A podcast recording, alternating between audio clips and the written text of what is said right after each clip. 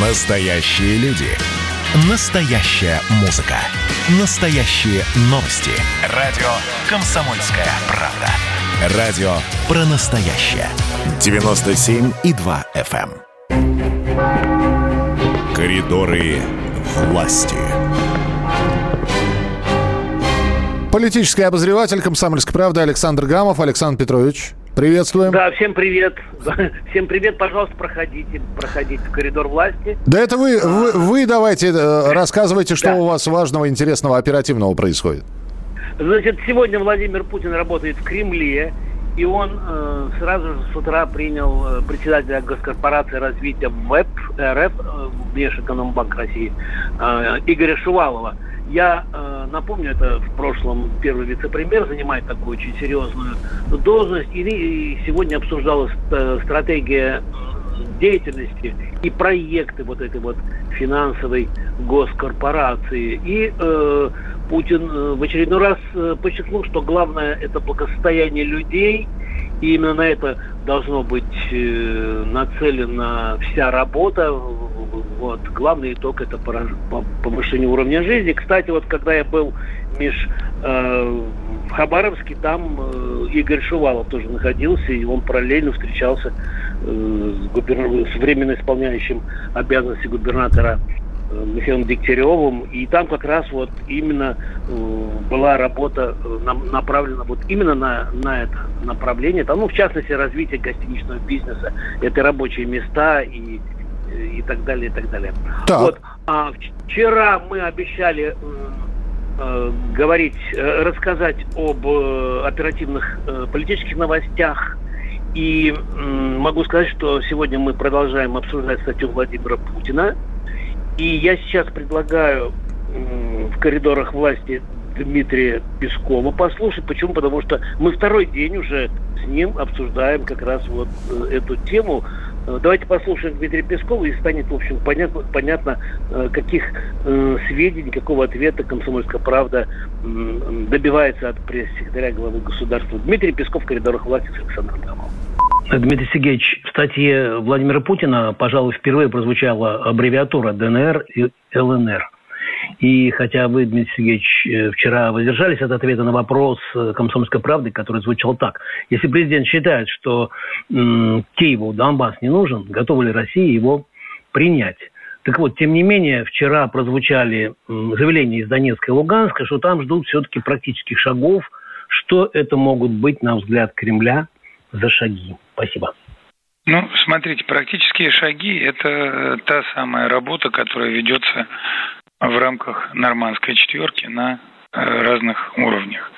Это и э, контакты по линии политсоветников, это и контакты по линии министров иностранных дел, это и контакты на высшем уровне. Как известно, в последние годы возникла серьезная пауза в этой работе. Э, Дефицит продвижения выполнения ранее достигнутых договоренностей. Попытки предпринимаются с тем, чтобы придать динамику этому процессу.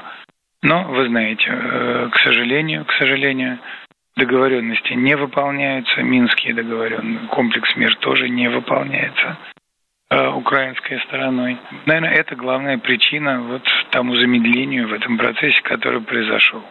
Понятно, спасибо большое, Дмитрий Сергеевич. Пожалуйста. Ну, так, хороший, хороший, более развернутый ответ, чем на, э, на то, что было раньше. А ты слушал, да? Я и слушал, и читал, да, то есть вы все-таки, вы все-таки пресс-секретарят президента взяли и разговорили.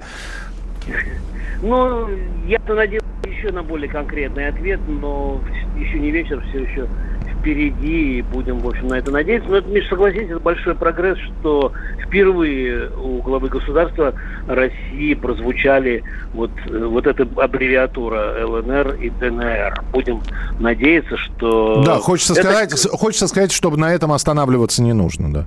Ну, конечно, конечно. Ты правильно, в общем-то, мыслишь, и мы с тобой между, между строк научились и читать, и слушать. И вчера еще мы анонсировали встречу Владимира Путина с Александром Лукашенко. Она продолжалась более пяти часов в Санкт-Петербурге.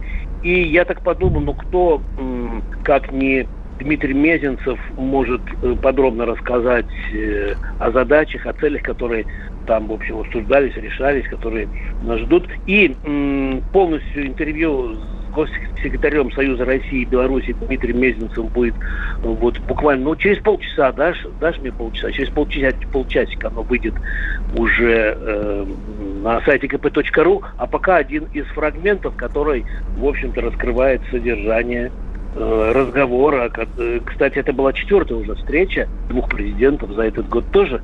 Это о многом говорит. Дмитрий Мезенцев в коридорах власти с Александром Гамовым. Дмитрий Федорович, ну вот э, послушаешь государственного секретаря Союза России и Беларуси, получается, что мы каждый день укрепляем Союз России и Беларуси. Ну как журналисту Гамову не подыскать серо-черных пятен в системе наших отношений?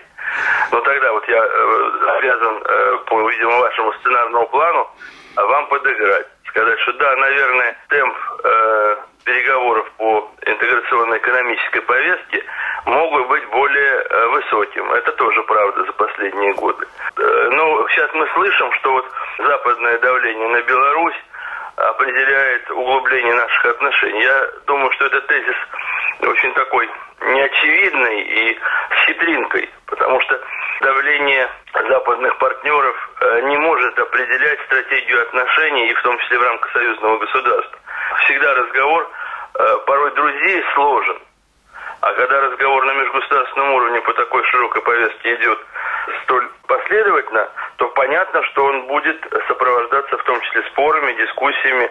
Стратегия неизменна, но идеализировать систему отношений тоже не нужно. Она э, должна э, получать здравые, взвешенные оценки. Но без стремления, в том числе замечательного журналиста Гамова, просто дежурно достать серой краски из баночки, которая, наверное, у вас на столе, вместе с титочкой. Не, у меня только белое, если говорить о, об отношении Союза России внутри ну, Союза.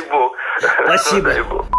Ну, хорошо. А что сегодня ожидается? Скажите мне, пожалуйста. Ну, Сегодня еще несколько международных переговоров у президента. Миш, а вот ты всегда э, дежавю э, анонсируешь. Можно я два очень коротеньких анонса тоже в этой, в этой программе э, выдам? Ну, Можно? выдайте, конечно.